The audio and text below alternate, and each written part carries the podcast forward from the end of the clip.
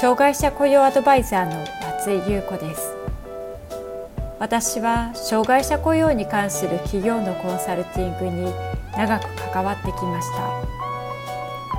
ポッドキャスト障害者雇用アドバイザー松井優子の障害者雇用相談室では障害者雇用に関する質問に対してその問題解決や新たな視点をお伝えしていく番組です。企業での障害者雇用が進んで働きたいと願っている障害者の方が一人でも多く働けるようになればと願っています。それでは本編のスタートです。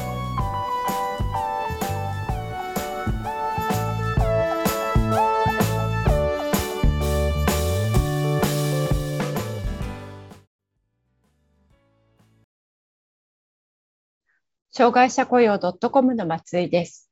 障害者雇用では、給与最低賃金に合わせて設定する企業が少なくありません。最低賃金制度は、国が最低賃金法に基づいて、賃金の最低限度を定めている制度になります。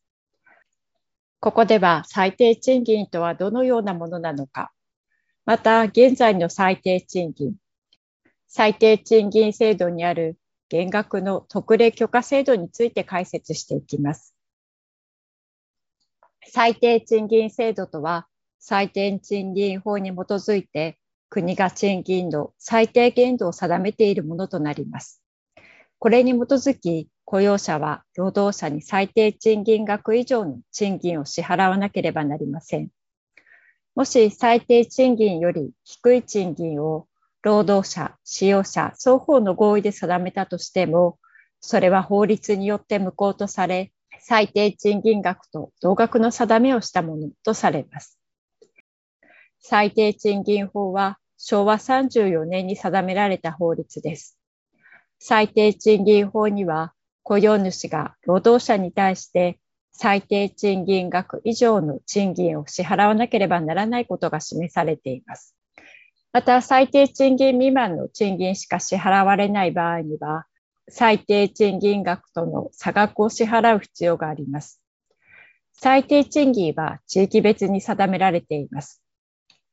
最低賃金の金額は時給制となっています。労働者に支払われる賃金には、他に時間外割増賃金や休日割増賃金、深夜割増賃金、賞与、解禁手当、通勤手当、臨時に支払われる結婚手当、家族手当などがありますが、これらに関しては除外されています。最低賃金をクリアしているかどうかを判断するには、月給や日給などで支給の場合には、時間に換算して時給を算出していきます。月給や日給の場合には、基本給を所定労働時間や平均労働時間で割ると、1時間あたりの時間給の賃金を計算することができます。地域別最低賃金は都道府県別に定められており、産業や職種にかかわらず、すべての労働者と使用者に適用されるものです。具体的にいくらになるのかは、労働者の生活や賃金、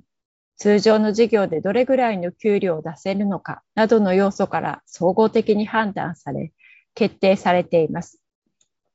最近は最低賃金の改定が頻繁に行われており、令和3年度の最低賃金改革状況が最新のものとなっています。これを見ると地域別によって異なりますが、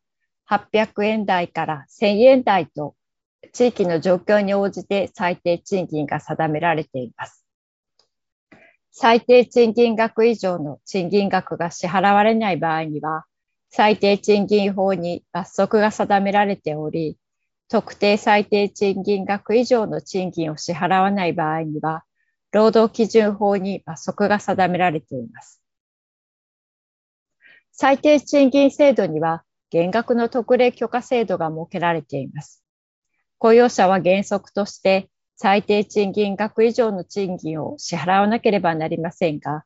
一定の基準を満たした上で、都道府県労働局長の許可を受けた労働者については、最低賃金額を減額する特例が認められています。減額特例があるのは、労働能力が基準に達していない場合であっても、労働者が働く機会を減らさないためのものとなっています。減額特例が認められる対象者は次のようなケースがあります。精神障害、身体障害により著しく労働能力が低い、使用期間中である、基礎的な技能及び知識を習得するための職業訓練を受けている。敬意な業務に従事する。断続的労働に従事する。障害者にも適用されることがありますが、単に障害があるだけでは許可の対象とはなりません。その障害が従事しようとする業務の遂行に直接支障を与えていることが明白である必要があります。また、業務遂行に直接支障があったとしても、その支障の程度が著しい場合でなければ、許可の対象とはなりません。減額特例の許可を受けるには、事業所がある管轄の労働基準監督署に許可申請書を提出する必要があります。減額特例許可は申請すれば許可されるというものではなく、減額する理由を明確にし、どのぐらい減額するのかを明らかにすることが求められます。例えば、障害者がある労働者の労働能力が低いと感じるだけではなく、障害者が手帳を持っている場合には、その手帳の写しや業務遂行に対する支障があることを示すこと。客観的な視点からの情報として、同じ職場で同じような業務を行っている人と比較する必要などがあります。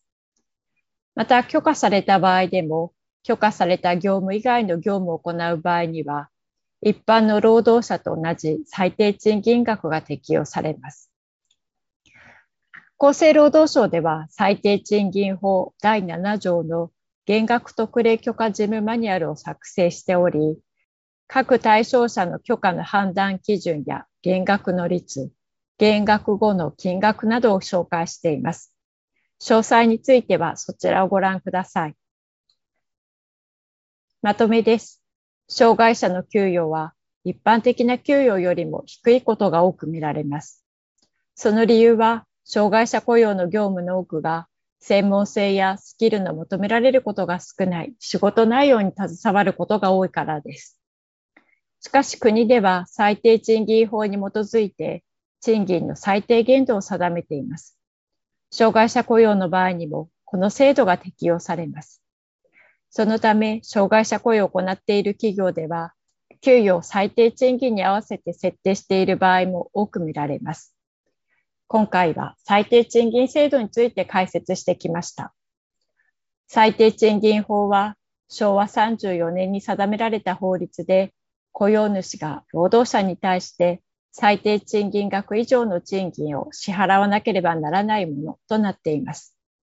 もし最低賃金額より低い賃金を労働者、使用者双方の合意のもとで定めたとしても、法律によって無効とされ、最低賃金金額と同額の定めをしたものとされます。